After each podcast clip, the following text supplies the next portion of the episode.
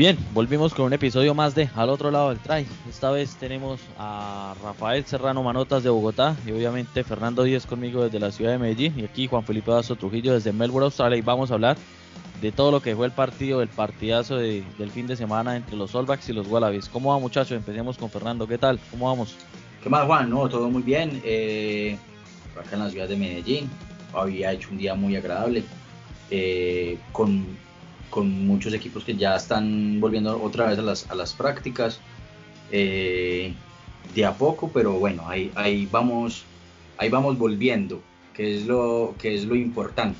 Eh, pues, hermano, aquí estamos todavía con, con, con, con ese tire de abloja, pues con, con horarios y cositas y, y, y, poder pues como volver pues como a, a, lo, a lo normal eh, que obviamente sabemos que ya no va a ser tan normal, pero bueno, ahí, ahí vamos, ahí vamos, menos mal tenemos salud, estamos con vida, estamos bien, que es lo más importante y que, que bueno, que ya se nos viene una temporada de, de mucho rugby eh, del hemisferio sur y finalización del hemisferio norte de clubes y creo que va a estar muy emocionante este fin de año al menos como que algo bueno.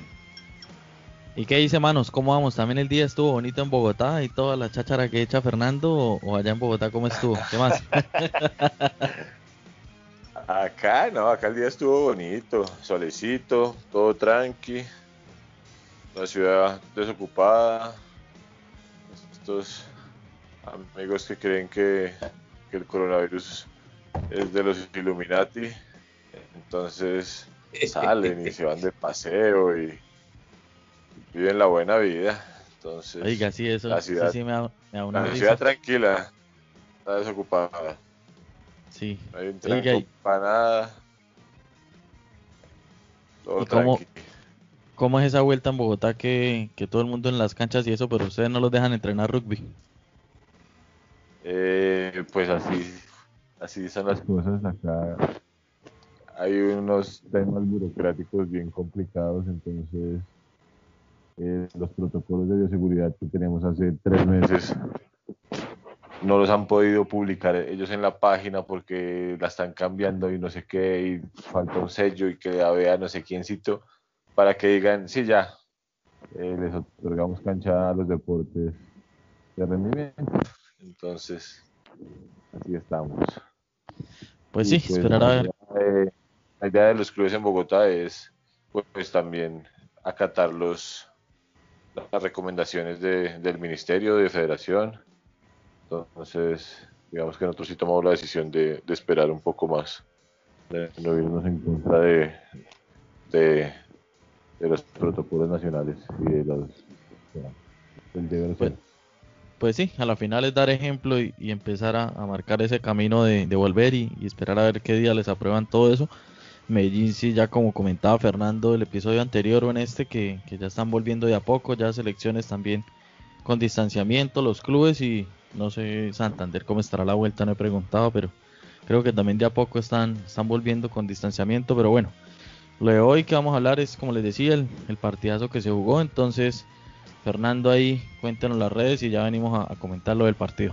Bueno, les recuerdo las redes sociales son en Instagram nos encuentran como Rugby al otro lado del try y en Facebook al otro lado del try.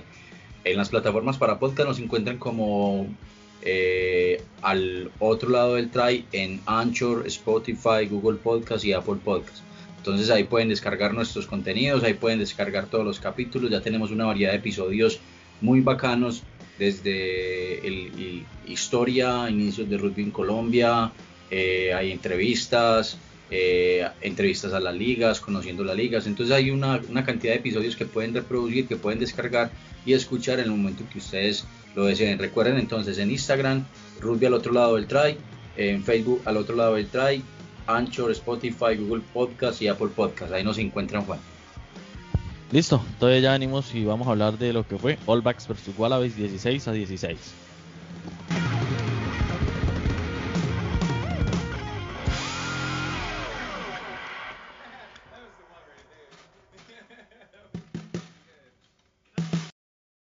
Otro lado del try, un podcast de rugby colombiano que reúne lo mejor del rugby local e internacional. Escúchanos en todas las plataformas para podcast, Anchor, Google Podcast, Spotify y Apple Podcast. Y síguenos en nuestras redes sociales, Instagram y Facebook. Ahora sí hablemos del partido. Arranquemos entonces con, con el hombre de Bogotá, el hombre Rafael Serrano. Arranquemos primero comentando en general el partido y ahorita sí vamos a aspectos que cada uno tenga en específico, pero ¿cómo lo vio? ¿Cómo lo disfrutó? ¿Qué tal todo? ¿Cervecita? ¿Bien chévere? ¿Cómo fue? Pues sí, me fui ahí a verlo en la casa de un amigo de, Perú. Entonces hicimos carnecita, un par de, traguitos y lo vimos ahí tranqui. Con otro amigo de Chile. Pues la expectativa era otra, la verdad. Yo creo que en general todo el mundo esperaba que pues, le pegara en la Australia. El regreso de O'Connor de 10 también digamos que causaba como expectativa, pero fue sorprendido. Yo pensé que Nueva Zelanda iba a ser mucho, mucho más superior a Australia porque ya llevan un poco más de tiempo jugando, por lo que se vio en Super Rugby, por lo que se vio en el partido de, de Norte contra Sur. Esperaba que la diferencia fuera más, más amplia. Y Fernando, ¿qué tal? ¿Cómo la vio? ¿Dónde la vio? ¿Qué hizo? Bueno, eh, no, yo me la vi, yo me la vi en casa de, mi novia muy tranquilito, comiendo ahí galletitas eh, y, papitas, algunos me, catico ahí. Eh, pues Juan, ¿qué te digo? Tengo como la misma impresión que, le, que, tenía, que tiene Mano, porque yo, también pensaba que Nueva Zelanda iba a salir a arrasar a, Australia. Eh, recordemos que, Nueva Zelanda eh, está varios meses por encima de, Australia en cuanto a rendimiento, en cuanto a, juego. Y, vimos eh, que, los jugadores en el, en el Super Rugby Aotearoa estaban jugando impresionante. El ritmo de los jugadores de Crusader que hacen parte de la base de los All Blacks estaban jugando muy bien y, bueno, en ese partido no, no se notó como tanto la diferencia. Eh, sí se notaron en algunas, en algunas situaciones de juego, obviamente, pues porque los, los All Blacks son superiores en algunas cosas eh, en, cuanto al juego, ¿cierto? Por ejemplo, fueron superiores en, en, estas formaciones como es el Scrum, en, el line-up también obtuvieron muy, muy buen resultado, pero colectivamente me parece que no fue arrasador, me parece que Australia hizo muy buen aguante. Eh, de hecho, tuvo varias veces en la cuerda a, Nueva Zelanda. Y, bueno, creo que fue un resultado. He escuchado a muchos que están diciendo que, fueron muy cobardes, pero creo que un, un empate para empezar eh, para Australia creo que es algo magnífico. En la historia de, la Blaze Cup eh, hay muy pocos empates, de hecho hay solamente como con este creo que sería el sexto. Eh, desde que empezó por ahí en 1932. Entonces, creo que es muy buen, muy buen resultado para, para Australia, teniendo en cuenta, Juan, de que Australia empezó mucho después que, que, Nueva Zelanda y que el rendimiento del Super Rugby AU australiano eh, no fue tan, tan óptimo como, como lo esperábamos, porque hubieron partidos muy aburridorcitos, no, tampoco es tan vistoso, pero, pero bueno, me, me llevé, me llevé esa, esa impresión, Juan. Sí, y entonces, eh, bueno, recogiendo lo, que dijo Manos, hay dos cosas que, quiero como especificar ahí. Eh, sí, Nueva Zelanda estaba como muy favorito en, este, en este partido. Estaba mirando las apuestas y imagínense, pagaban 8,5 si Australia ganaba. O sea, si uno apostaba 10 dólares, ganaba 85. Y entonces así estaban las apuestas. No daban un peso por Australia. A la final termina dando sorpresa. Y la otra, la, eh, de O'Connor, la de James O'Connor, que lo paran de 10. Toda esta temporada jugó de número 10 en, en los Reds, en el Super Rugby AU. Eh, no se ponía la 10 de los Wallabies desde la serie con los British and Irish Lions en 2013, que no le fue muy bien, no, no tuvo un buen rendimiento y quizá desde esa época fue que empezó como su decadencia hasta el año antepasado, 2018, que como que quiso ponerse las pilas otra vez y, y volver a la élite del rugby, volver a los Wallabies lo hizo muy bien. Tenía un número 12 que también es, digamos, es como otra apertura, pero que le aporta mucho también de primer centro, que, que da juego para que los winners hagan lo que ellos tienen que hacer y, en ese lado estuvo muy interesante y ahorita hablamos de cada equipo bien chévere, pero en términos básicos sí, a mí también me sorprendió el, juego de, Australia, muy propositivo, siempre quiso atacar a, Nueva Zelanda en todo momento y eso fue lo que le brindó como emoción al partido y quizá los All Blacks no se esperaban todo ese ataque de los, de los Wallabies y verse tan presionados, la defensa, eh, duros al contacto Nueva Zelanda la cogía y, se iban de una a los tobillos a meterle esos hombrazos sin lástima, no les tenían miedo. Y quizá eso fue algo para, para destacar de los Wallabies. Ahora sí vamos entonces con lo específico de cada equipo. ¿Qué, qué destacan de, de, los All Blacks? Manos, ¿qué destaca los All Blacks? ¿Qué, qué dice de, de, lo que se vio? Que, ¿Quién le gustó más? ¿Qué jugador cree que, que sacó la casta en este partido? Los delanteros, bien. Eh, Tuipulotu me parece que es una es un buen elemento, un trabajador. Eh, me hubiera gustado ver a Akira de 6. Todavía no me, no me termina de convencer Fritzel por encima de Akira. Eh, ¿Qué otra cosa? Eh, tenía la idea de que Perenara pudiera ser el, el 9, pero pues Aaron es, es un fuera de serie. Eh, y creo que se demoraron mucho, se demoraron mucho meter a Perenara, ¿no? Lo metieron ya como a los 70, lo, muy tarde. Creo que se demoraron un poco y él le da mucho dinamismo para cerrar partidos. Es muy bueno, es muy bueno cerrando partidos, ya está acostumbrado y se siente cómodo. Sí, pero eh, para mí muy tarde lo metieron. Nada, este tipo Mackenzie de segundo lanzador es bien complicado de, parar. De hecho, esa fue la, jugada del primer try. Aparece de relanzador y, siempre sobran por la esquina. Parece que estuvo bueno. Los cambios también estuvieron interesantes. Ver a, Caleb Clark dándose golpes es bastante chévere.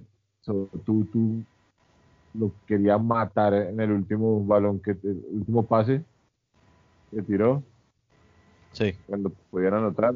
Eh, lo quería, fuera jugador mío, si hubiera pegado una cachetada increíble por hacer eso.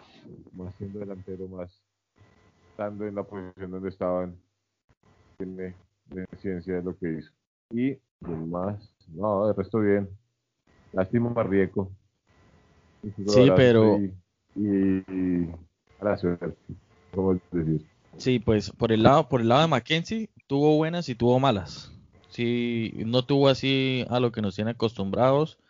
Como que no sé si le hace falta más ritmo o algo pasó, pero no lo vi al Mackenzie que quizás no estén acostumbrados. Eh, Jordi Bar Jordi Barre en una punta como que no, no lo aprovechan bien, no sé, sí hizo el try y todo, pero... Pensé en eso también, en que, en que Jordi podría ser el 15 y Mackenzie podría ser el 14. Porque Jordi se ve muy grandote, en ese, o sea, siendo 14 y Mackenzie atrás, pues es muy bueno en el juego aéreo y todo, pero yo preferiría Jordi, era como más más seguridad atrás. Y ya por el lado de Australia, pues tener a, a Tomua de 12 que tiene muy buen pie, muy buen relanzamiento. Pensé que iba a jugar más con el pie, pero interesante. Este ala grandote que, hizo el try, interesante. Siempre echa para adelante, siempre pone el equipo adelante, tira los kilos. En defensa, bien. Eh, ¿Qué otra cosa? las formaciones fijas están en debe, los australianos. Y no así como en lo específico de cada equipo. Sí, esto, pues de Jordi Barrett, casi uno piensa que lo ponen de winners para intentar jugar esos balones cruzados, pero casi Nueva Zelanda no lo intentó. Muy pocas veces se le dio esa, esa intención de querer cruzar la patada para que él con la altura, pues obviamente es más alto que Coribete y que el, y que Filipo Naunguno, que ya hablaremos de él, que fue también uno de los desequilibrantes de Australia. Y sí, para mí Jordi Barrett también tiene más impacto jugando de fullback, también es un buen lanzador de juego, que es lo que esperan de, de Mackenzie. Mackenzie quizá en eso sí lanza juego, pero es más a la individual, a intentar pisar hacia adentro y quebrar. Jordi Barrett sí lanza más, tiene un poquito con más de visión. Esa es una cosa de las que tiene que arreglar. Para mí, si Barrett está el, el siguiente partido, si se recupera, Mackenzie no va ni a la banca. Creo que es uno de los puntos así regulares y obviamente para el partido no estaba, sino es porque Barrett se lesiona el día antes del partido, va esto, Mackenzie no juega. Entonces ahí ya empezó a desbaratarse hace un rato. Tenemos la vuelta de la UMAPE, que ya hablaremos ahorita. Y Fernando, ¿usted cómo la vio? Ahí para que nos cuente. Pues bueno, a mí también me parece que el, juego de los delanteros fue muy interesante. Eh, sobre todo, obviamente Cody Taylor siempre tiene, siempre tiene un, plus que es, que es muy bueno. Eh, el juego colectivo de los, de los delanteros de, Nueva Zelanda eh, pues fue obviamente óptimo. y rindieron, rindieron como siempre. Eh, a Wylock lo vi en todas. Eh, ese tipo yo no sé cómo hace con, con, esa estatura y con ese peso y para estar metido en, en, cuanto rack, en, cuanto a situación de, de, contacto está metido el, el, hombre. Me parece que impresionante. Y, y obviamente el, el capitán, San Kane, pues, que, que, bárbaro por ahí pescando y pescando y, jodiendo, jodiendo hasta el mismo Hooper. es, es, lo, es lo, simpático. Eh, Además que venía de lesión. Sí, y viene, y él viene, y él viene de una lesión. Y, como, y como les decía, molestando, molestando a, Hooper, que sabemos que en el, el juego en el suelo de, de, Hooper es, es de los mejores del mundo, yo creo que es de los mejores pescadores del mundo, si no es el primero en este momento. Eh, claro, bueno, eh, es impresionante el, juego de este tipo. Entonces, eh, me pareció muy bueno todo, todo el, el, pack. Dan Cole también me parece que hizo muy buen partido cuando, cuando entró, que también me parece que entró muy, muy tarde. opino lo mismo que Juan. me parece que TJ Perenara es muy buen cerrador, como dice Manos. culmina muy bien los partidos porque le da una explosividad extra no es tan estratega como, como Aaron Smith, pero TJ Prenara tiene, tiene, siempre eh, lleva al equipo arriba, siempre es a ganar la línea de ventaja, si se tiene que meter a taclear, taclea, si se tiene que romper las pelotas, se las rompe, a diferencia de Aaron Smith, que es de pronto un poco menos participativo en el juego de contacto, ¿cierto? Eh, claro que ayer me, me, impresionó pues porque por ahí metí un tackle que que yo dije, ¿cómo? Iron Smith tacleó, qué cosa más rara. Pero bueno, y también me pareció como raro ver a, ver a, Jordi Barrett jugando en esa posición. Para mí Jordi es un full neto. Y, y eh, también Mackenzie sí debió haber tenido la 14 porque de pronto tiene muchas cualidades, tiene muchas cualidades eh, para el juego aéreo, pero no sé, en los All Blacks creo que va más adelante o, le lleva ventaja a Jordi en, en, el fullback. Por lo pronto ahí. En los medios me parece que Richie Munga me parece que tuvo problemitas con, con y con, y con Giovanni. Eh, se, le, se, veían a veces como un poquito como desconcentraditos, pero lo hicieron, lo hicieron también bien. Eh, sobre todo pues eh, Monga esa es como mi apreciación, Juan, como, como, de, como, de, como de, lo, de lo de Nueva Zelanda, pues como por lo pronto, pero sí me parece que... Pero, Fer, dime. El problema ahí de Mounga fue que todo el tiempo le estaban lanzando un defensor al muere. Todas las veces tenía un tipo pegando. Siempre había un lanzado, siempre había un lanzado. Siempre querían pegar a Mounga y querían como cortar el juego ahí un poco claro, porque saben que Monga, está moviendo, está moviendo siempre, siempre ese medio y, pues obviamente lo que vieron de, del Super Rugby a Otearoa, eh, pues bueno, prácticamente esa línea es casi que, que Crusader, pues prácticamente. Entonces, claro, eh, hacían mucho lo que estaba, lo que hizo en los últimos partidos de Hurricane, que siempre tiraban un, siempre tiraban un, jugador que se fuera siempre directamente a Monga, entonces eso genera desconcentración. Yo estoy de acuerdo con lo que dice Mano. Eh, en, en, ese orden de ideas, Moonga es un muy buen partido bajo presión. Eso es como la conclusión, ¿sí o qué? Pero, pero no creen que Mounga, cuando se pone la de los All Blacks, no solo este partido, sino en el Mundial, como que no juega tan suelto. Si ven que cambia mucho su estilo de juego, no sé si es que si el entrenador le pide alguna cosa o en Crusaders otra, pero no siente él como esa libertad que juega cuando juega contra Crusaders. No juega igual, no juega igual. Pero era lo que hablábamos la última vez que hablamos, que era la diferencia entre Mounga y, y Barrett. Creo que, ah, pues cuando iban a jugar ellos en el Super Rugby, y que decíamos que Mounga es mucho más vertical, mucho más eh, ofensivo, que Barrett es mucho más tranquilo, recibe más profundo, es más lanzador. Creo que, que en la o sea, que si hubiera sido con el equipo inicial, Barrett hubiera podido ser una segunda opción de 10 bien interesante como irlos rotando un poco en los lanzamientos. Pero sería, era la misma estrategia que jugaron en el Mundial, porque en el Mundial fue así, Monga de 10 y Barret de 15. Pero, pero relanzando más con, con Barret que con Monga, que está mucho más, más tranquilo y mucho más quieto, para que no, lo, no le estén pegando, porque a Monga le estaban tirando el defensor ahí al muere, en cambio con Barret les tocaría mucho más largo el recorrido. Sí, sí, eso sí, eso es algo que, creo que van a revisar los All Blacks esta semana. Recordemos Para que el próximo partido yo creo que, que Barrett puede ser una super ficha para de 10. Sí, pero Barrett se va a jugar. Sí, llega, porque si no, si no llega, para mí lo que, lo que deberían hacer es mandar a, Jordi de fullback y meter a Siburris o a Caleb Clare de, de win. Ahí vería yo esa, ese cambio, ¿cómo lo ven? Es que, es que Caleb Clark fue otro que, entró muy tarde. Y ese marica es 11. Y este chino que no me gusta mucho, pero es que la rompe, este... Bridge. El que no sé, Bridge, George Bridge, a mí no me convence, pero lo hace muy bien, o sea, es muy cumplidor, pero con los kilos de Caleb Clark, tenerlo de 11...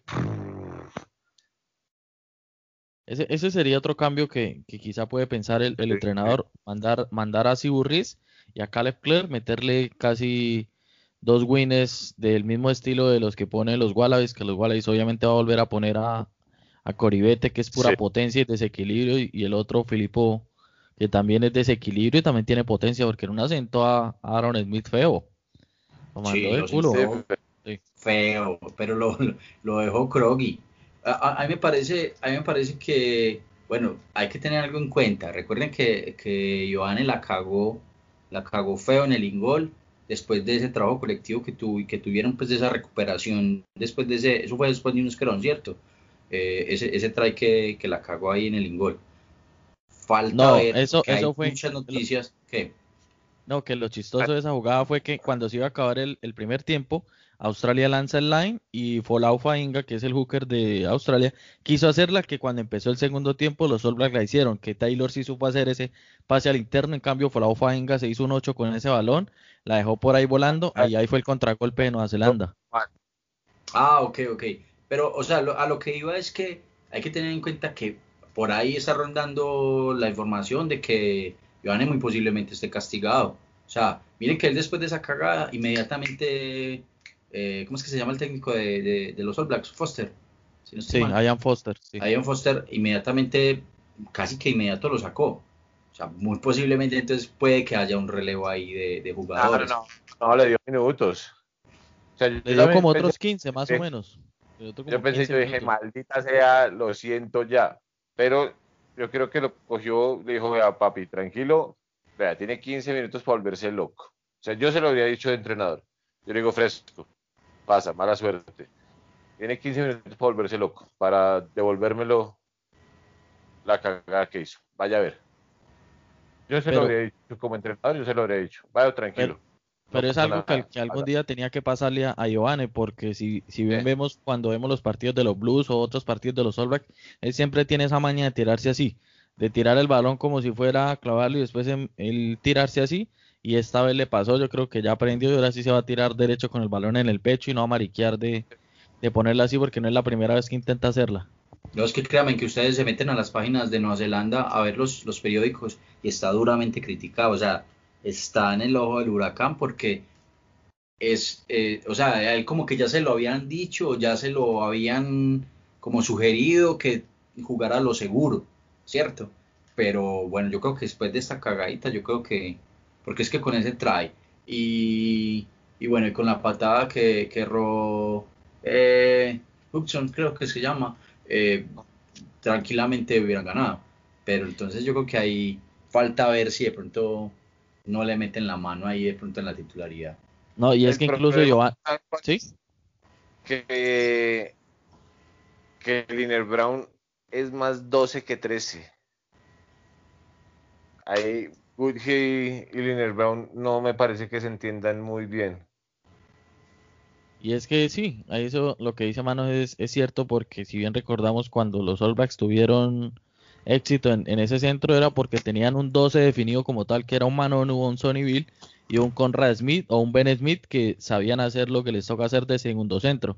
En cambio, esto de los All Blacks es que como que venga usted juega un ratico de 12, después entra el otro, córrase para 13, o un 13 venga, págase de 12, entonces tienen como ese mix y no tienen definido un 12 como tal y un 13 como tal, y eso también a la final es, termina desequilibrando porque son estilos incluso muy parecidos y se van a quitar. Y ahora que la UMAPE parece que vuelve, y ese sí es primer centro como tal, y tienen que acomodarle un segundo centro más o menos inteligente. En su tiempo vi jugar una vez en la Mitre Cup antes de que fuera famoso esto Jordi Barrett cuando estaba empezando ahí, él jugaba de 13 y lo hacía muy bien. Cuando jugaba con ese Tranaki, lo ve jugar de 13 y, da buen juego.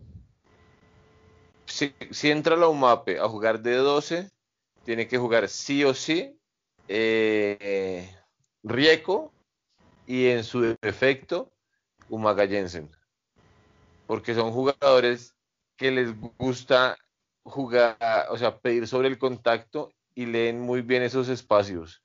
Y, la UMAPE es muy bueno rompiendo en el centro y soltando el balón. Y se entiende muy bien con, con Umaga Jensen. Me parece que esos dos harían, o sea, con la UMAPE de 12, tiene que ser un 13 de las características de Umaga y de, de Rieco. Sí, que entre, porque es que por sí el partido, si no es por el error de Reiko, no, no fue ni tan malo, tuvo buenos quiebres, siempre rompía en el centro.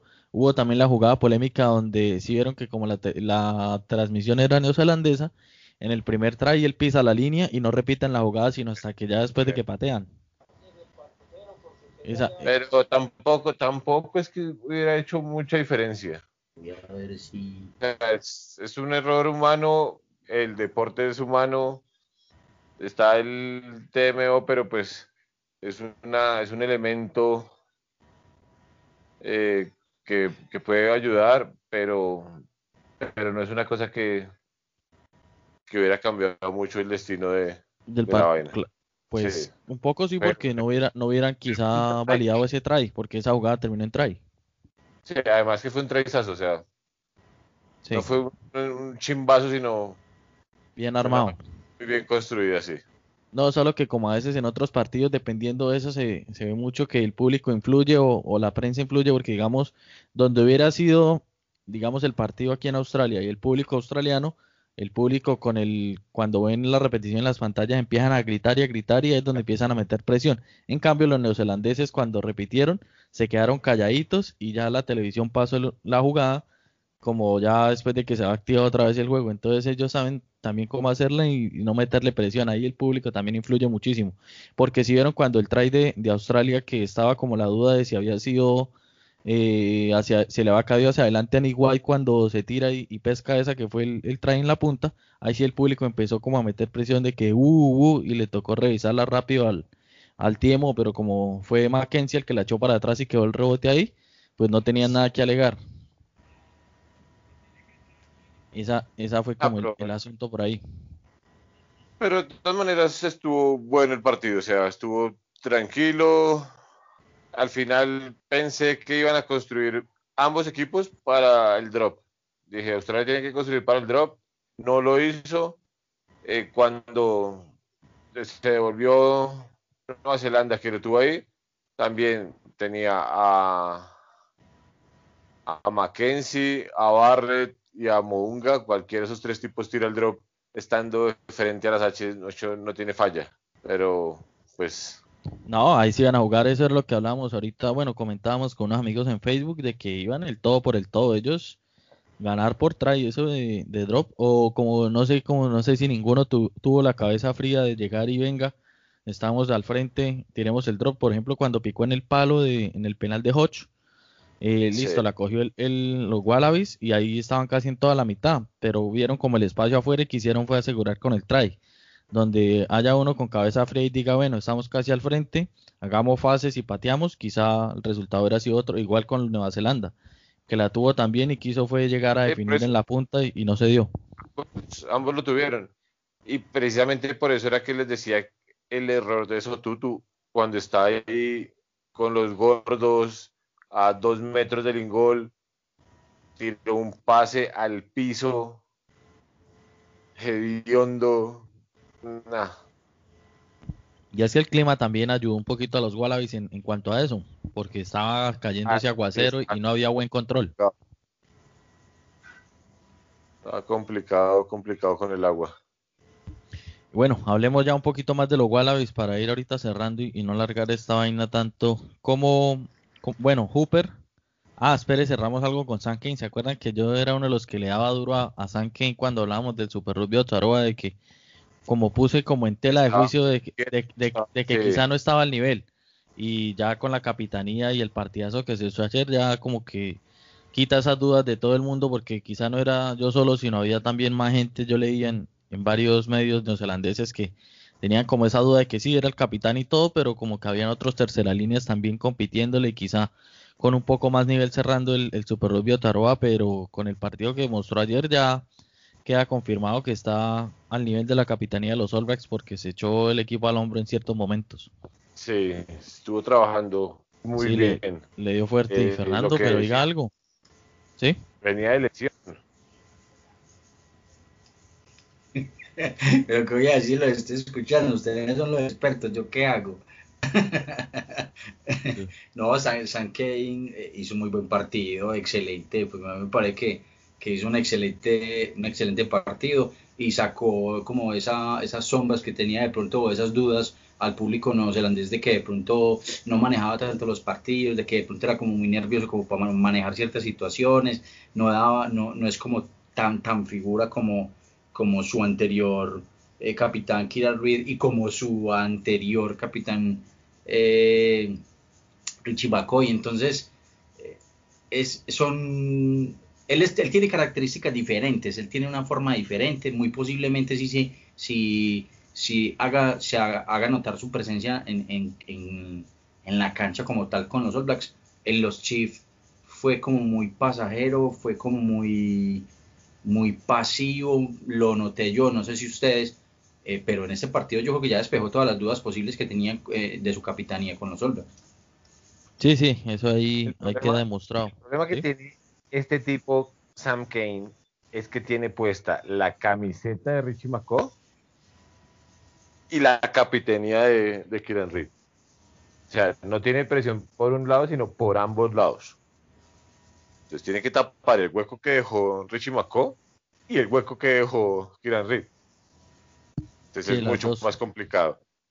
Eh, en el club, lo hablamos también la última vez que hablamos, en el club este tipo el 6 Bochir es un animal también pescando, entonces también como que no lo hace ver tan, tan, eh, o sea, tan siete, o sea, tan, tan tacleador, tan, que está encima de todo, porque pues el compañero también trabaja un montón, entonces no se hace tan vistoso. Pero sí, el partido que se pegó ayer eh, quita bastante dudas. Y, vuelvo y digo, venía de lesión, venía sin ritmo, venía sin jugar. El resto venían jugando, este tipo no. Sí, ese es, pues, pero claro que sí, el, partido que se perdió Sanken fue como 1-2 del Super Rubio Charoa y el partido de, del norte contra el sur. De resto jugó casi todos los partidos del...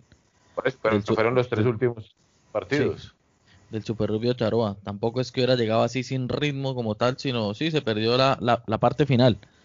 Pero también tenía su cosita. todos tenían tres partidos más que Sam Kane. Sí, en ese, en ese caso sí, y sabiendo que estaban ahí, por ejemplo, no estaba, como decía Mano, no estaba, eh, eh, ¿cómo es que se llama el, el otro? Akira Yohane, que es el otro que está ahí pendiente, su Totu, que también está por ahí como intentando ganarse algo, quién sabe si, si le van a cobrar la, la jugada que hice Manos o, o seguirán dándole confianza porque aparte de esa jugada, él tuvo también buenas entradas y, y trató y quebró varias veces la línea por ahí. Acumulaba buenos focos, o sea, en potencia es bueno. Pero, bueno, también creo que los van soltando poco a poco. O sea, tampoco es que, ah, sí, venga que debutó Papito y le vamos a dar toda la cancha que quiera. No, tiene que ganársela también. Además, eh, Sabea es el 8. Sí, y Ardi también se. Sí. Es el 8. Cuando empieza a guerrearla, bueno. Sí. De, de Wall Carrier es bueno, le falta es un poquito más de manejo, quizá como a veces vemos otros ocho en el mundo, eh, a, lo, a lo mismo Kieran Reed, Kieran Reed, que manejen un poco más la dinámica. Son distintas, son distintas como personalidades. Este le encanta los golpes, le encanta la guerra, le encanta mandarse. Y, yo no veo a, a Sotutu sentando a, a Ardi, ni a Bala. Y no veo otro 8. De pronto Akira. Incluso Akira por encima de, de Sotutu.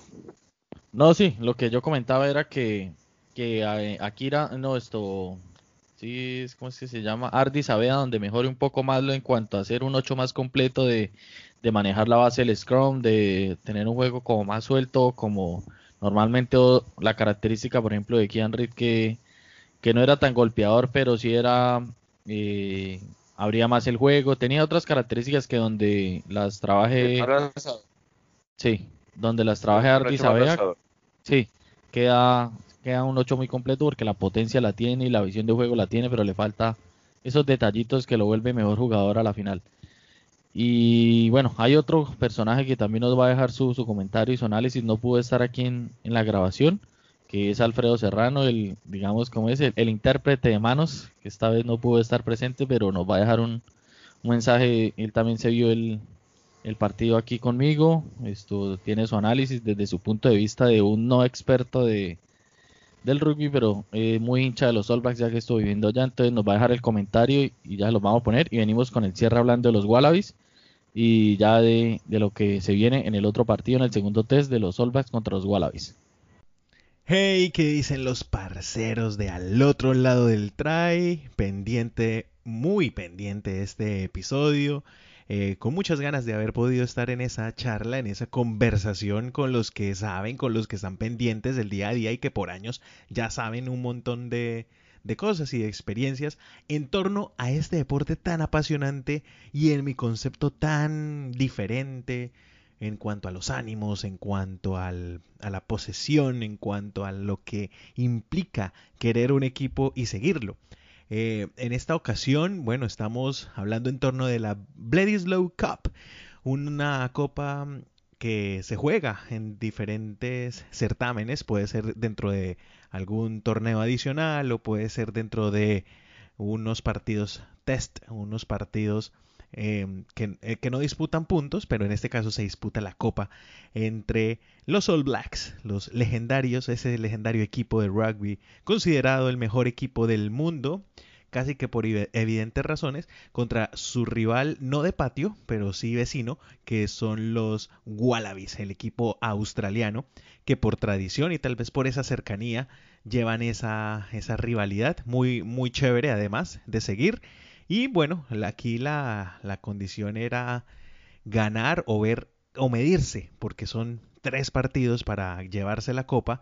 El que gane dos de tres será el que levante la Bledisloe Cup de esta edición.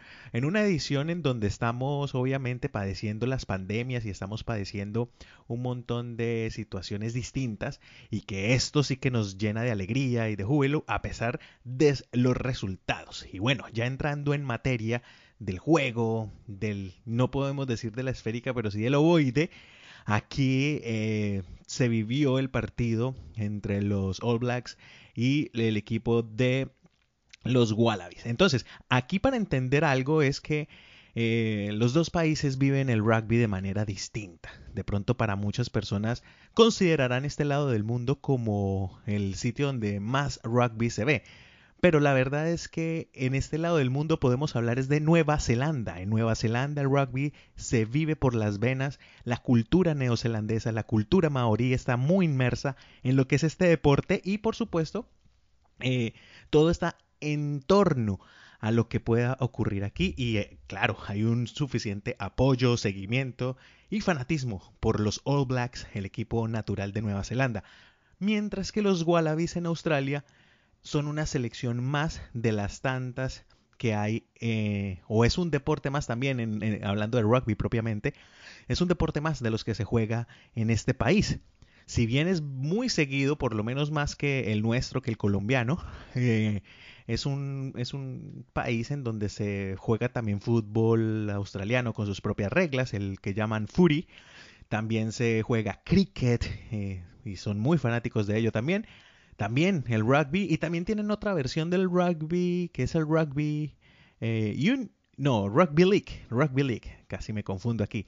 Eh, entonces, eh, con tanta variación, o por supuesto la apropiación y los hinchas pues disminuyen de alguna u otra manera y la pasión por esto pues también no es tan alta como en Nueva Zelanda. Entonces me explicaban por ahí, es particularmente y bueno, aquí me, permito saludar a, Juan Felipe nuevamente, a um, Fernando por allá en Medellín y a Manotas que de pronto están por ahí debatiendo y seguramente dejando muchas riquezas en este episodio y que seguramente me van a, a, corregir o alguna cosa eh, o aportar más sobre lo que pasó en este partido porque sin duda es un partido que para los amantes del rugby es bien importante y bien interesante de seguir y aquí viene la, cuestión. Entonces, en la comparación entre estos dos, eh, entre estas dos rivalidades, pues hay una rivalidad histórica por las dos naciones, porque hay una rivalidad, digamos, la amistosa entre estos dos países, porque son países vecinos, casi que hermanos, con muchas similitudes, alguna que otra diferencia cultural que es lo que los aleja, pero que entre otras eh, se encuentran en una cancha y compiten por, por el honor. Eh, ¿Qué quiero agregar aquí? Uh, ya puntualmente en el partido. Un partido en donde generalmente se espera a unos All Blacks superiores a los de a los de Australia, ¿sí? a los Wallabies, porque finalmente eh, si es el mejor equipo del mundo, los Wallabies podrían llegar a serlo en su momento, son competidores, además se le paran de tú a tú a Nueva Zelanda precisamente por esa rivalidad, pero hay una diferencia grande, ¿no? Mientras los de Nueva Zelanda tienen impregnado el rugby en su cultura y crecen en torno a ello, en Australia el rugby tiene que aparecer de manera pasional individualmente en cada uno de los jugadores. Eso pues como para entenderlo de alguna manera, ¿por qué de pronto un equipo puede llegar a ser históricamente superior al otro, pero cuando se trata del partido a partido, esas ventajas desaparecen? Y lo vimos realmente en este partido, un empate 16 a 16 en donde Nueva Zelanda se vio con afugias, sobre todo en el segundo tiempo, en el segundo episodio, porque en el primer tiempo, si bien salió como dubitativo, eh, fue más claro a la hora de llegar y por un error al final ya del segundo, del primer tiempo, no se convierte en puntos ese try ya prácticamente hecho y que finalmente se termina desperdiciando esos puntos que fueron valiosos y que a la postre seguramente eh, afectó en el ánimo de alguna manera para salir un segundo tiempo de verdad nublados.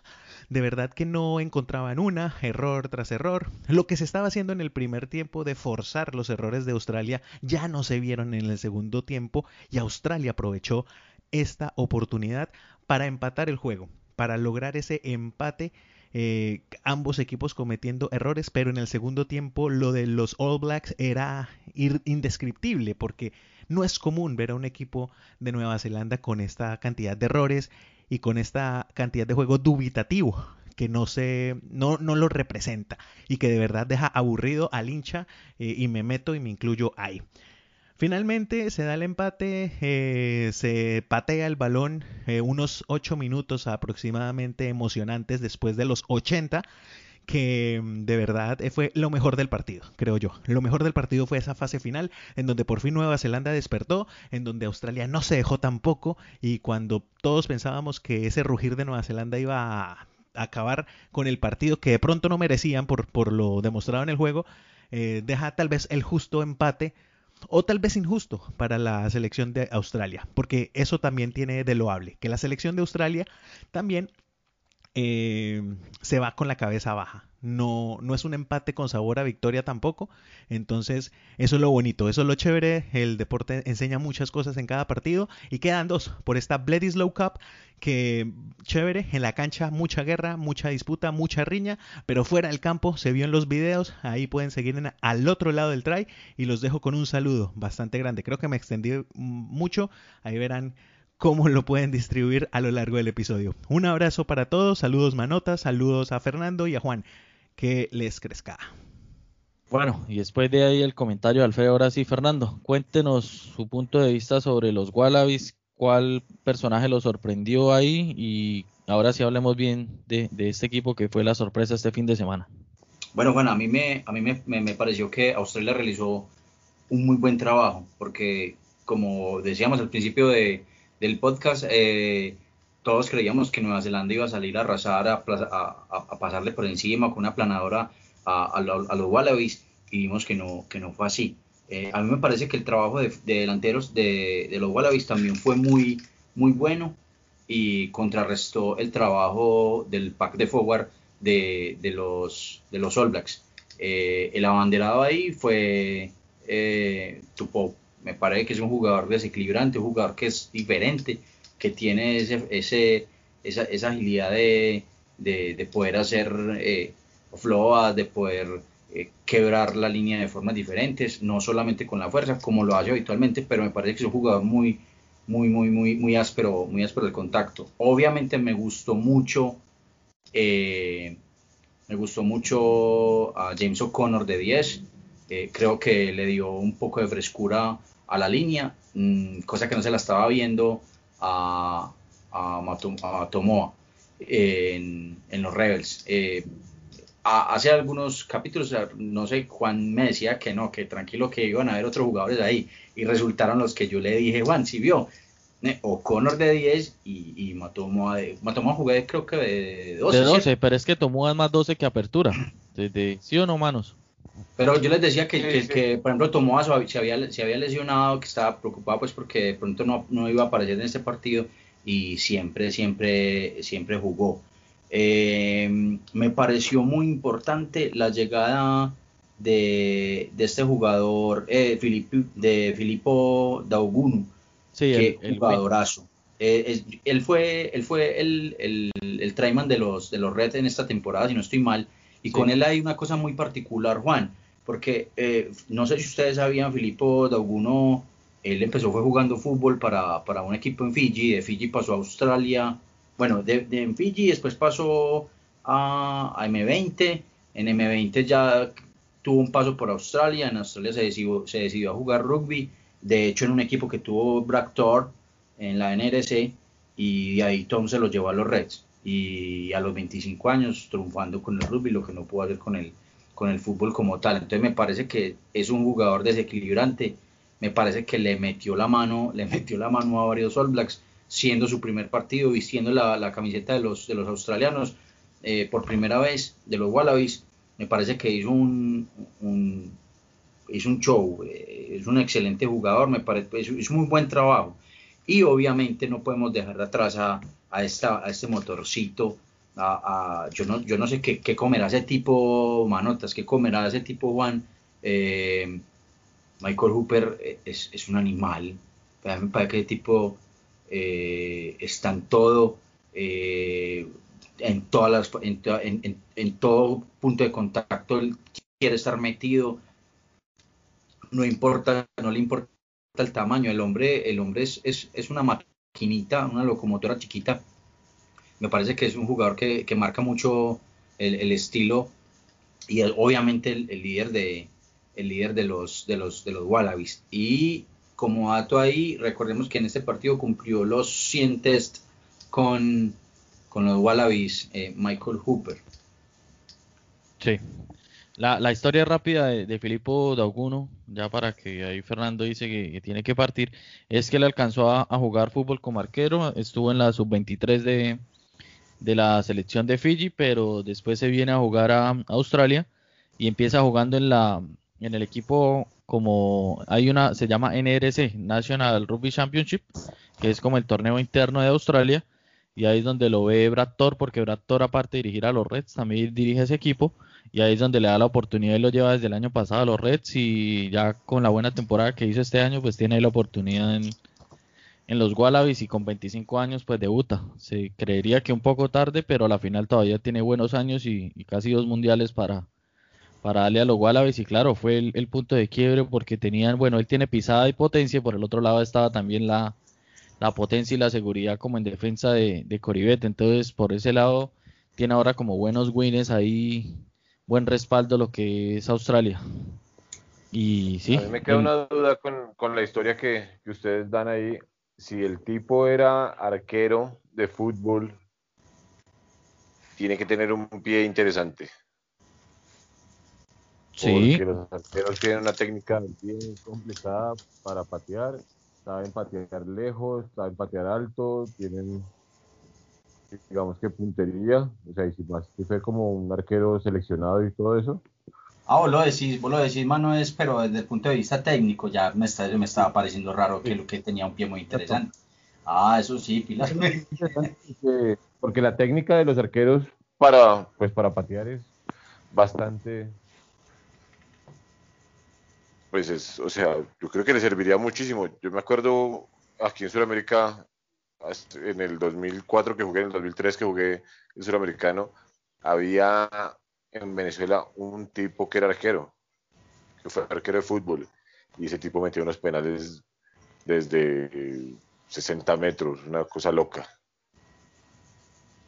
Sí, pero pues sí, quizá tenga esa técnica, no, no se no es común que él muy patee porque casi siempre tienen ahí, bueno, estaba el de las patadas era Tom Banks, que también estuvo muy seguro en, en el fondo del campo. Pensé que iban a poner a Maddox porque para mí estaba tuvo un buen Super Rugby de Australia con los Guaratas, pero a la final pues eh, le ganó ahí la pulseada a Tom Banks que desde hace rato venía como remando para quedarse con esa 15 porque antes la tenía Catley Bill y ya que se fue pues ahí tiene la oportunidad, no lo hizo nada mal y pues estaba él o era James O'Connor los de las patadas.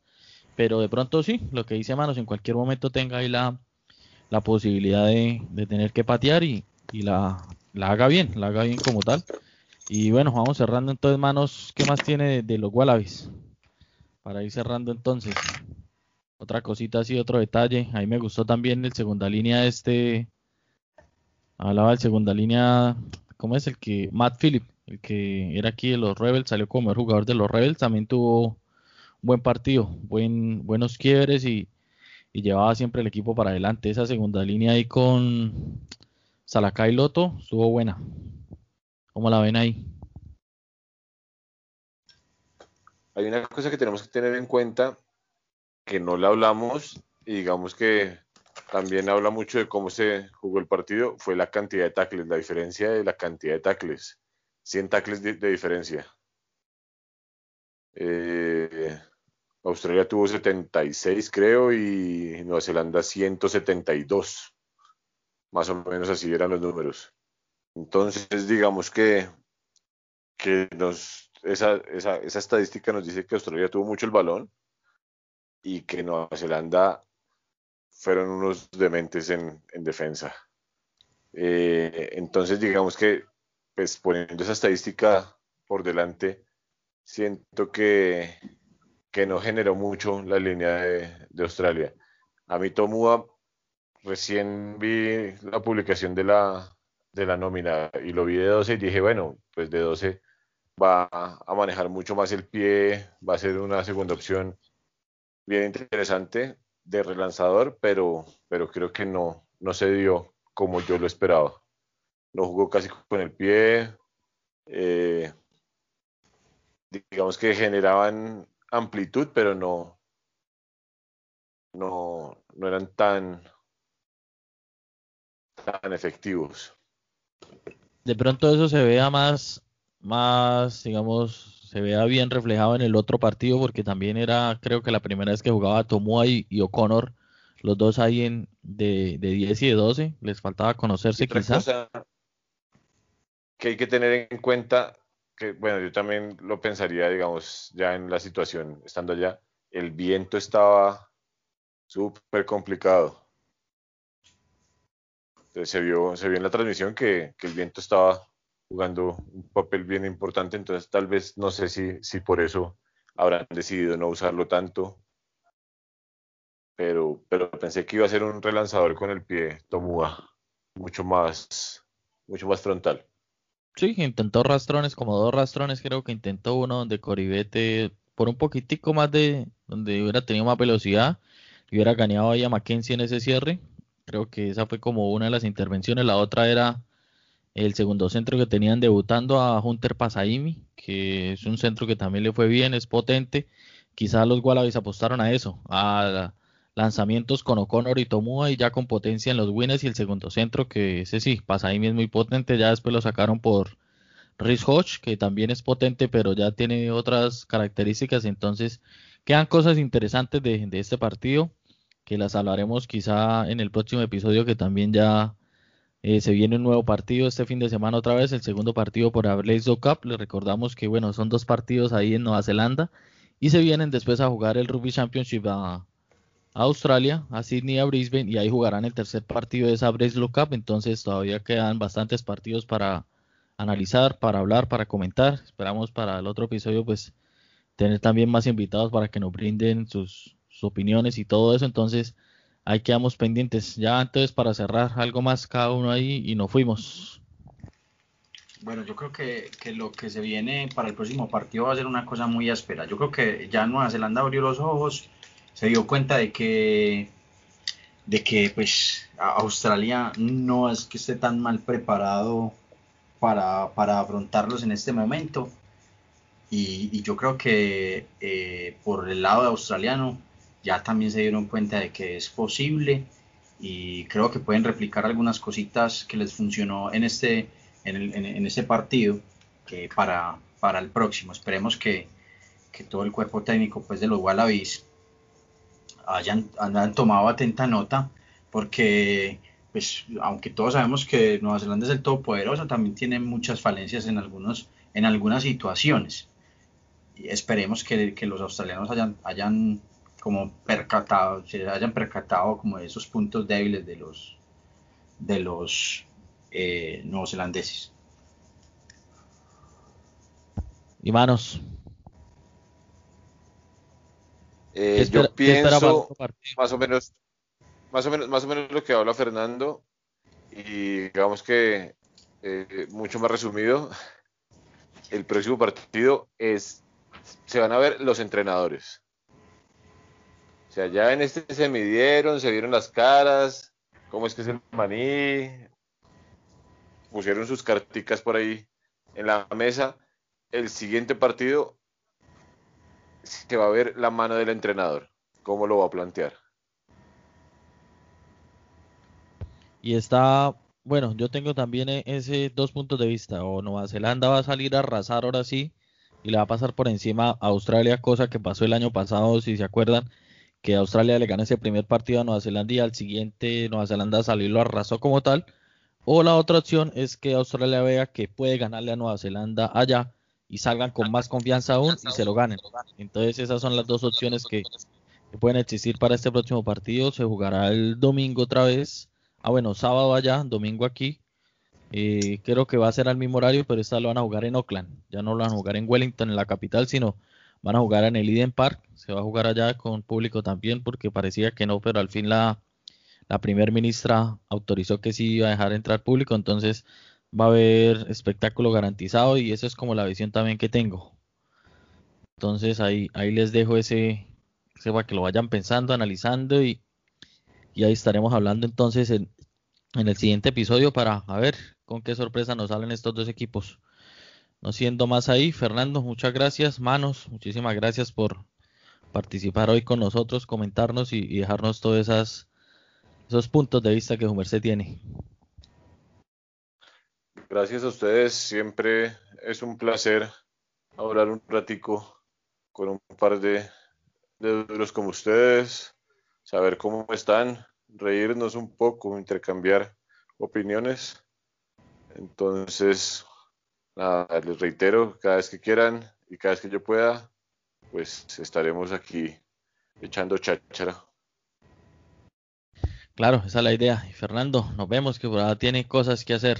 Ahí. No, muchas gracias, muchas gracias por, por estar mano con nosotros. Siempre es muy importante y muy valiosa tu opinión desde tu experiencia y, y, Ahí y bueno, a vivir ahí desde tu opinión de tu opinión. Ah, pero vea, pues no puede ser. Ay, déjenos celos, ay, pues es que no me invitan sino una vez al mes. Tiene que sacar uno, tiene que sacar uno pues el paisa de novela pues para pa que para que lo traten bien. Ay, esta gente sí me de reír. Bueno, no, eh, no, bacanísimo, bacanísimo que esté usted por aquí, manotas. eh, no, y, bueno, esperemos que, que, el próximo partido sea muy, muy más interesante todavía, que podamos debatir de pronto un poco más. Este fue muy parejo. Y, y bueno, por último, recordarles, recordarles también que eh, ahí en Facebook nos pueden dejar en comentarios o nos pueden mandar el mensaje interno si quieren que hablemos de pronto de, alguna situación del, de, ese partido o de pronto alguna que vaya a suceder en el próximo partido, de pronto las noticias que vayan transcurriendo en todos estos días, de pronto si quieren que hablemos algo, eh, toquemos algún punto o de algo del rugby nacional, de, sus clubes, ahí estamos eh, a disposición en, al otro lado del try, nos pueden escribir, nos pueden dar sus, sus opiniones, nos pueden poner todas sus sugerencias si quieren, ahí vamos a estar Por último, Juan, les quiero recordar las redes sociales, Rugby al otro lado del try en Instagram, en Facebook nos encuentran como al otro lado del try, en eh, Apple Podcast, eh, Anchor, Spotify y Google Podcast nos encuentran y ahí pueden descargar entonces todo, todo el contenido. Eh, y esperemos que la hayan pasado bien en este programa. Listo, no siendo más, entonces nos vemos. Muchas gracias a los dos. Esperamos que también la gente ahí nos deje sus opiniones en las redes sociales y hayan disfrutado el episodio. Ya vendremos con más de esos enfrentamientos ahí de Australia y Nueva Zelanda que nos dejan grandes cosas. Y listo. No siendo más. Señor. Eh, ahí como por último, si quieren dejarnos como un pronóstico del resultado del próximo partido, sería muy bacano que nos lo dejaran en comentarios.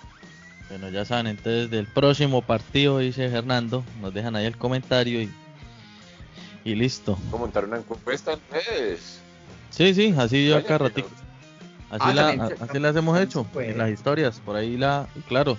Y es que la, la hicimos y obviamente todo el mundo estaba dando a Nueva Zelanda como creo que quedó 90% todo el mundo haciéndole fuerza a Nueva Zelanda cuando hicimos ahí la encuesta en, en, la historia de Instagram. Entonces ahí vamos a estar, vamos a hacerlo otra vez a ver si, si se equilibra un poco más después de lo que vieron este fin de semana, si se equilibra más las encuestas a favor de, de Australia y ahí va a estar bueno ese sondeo.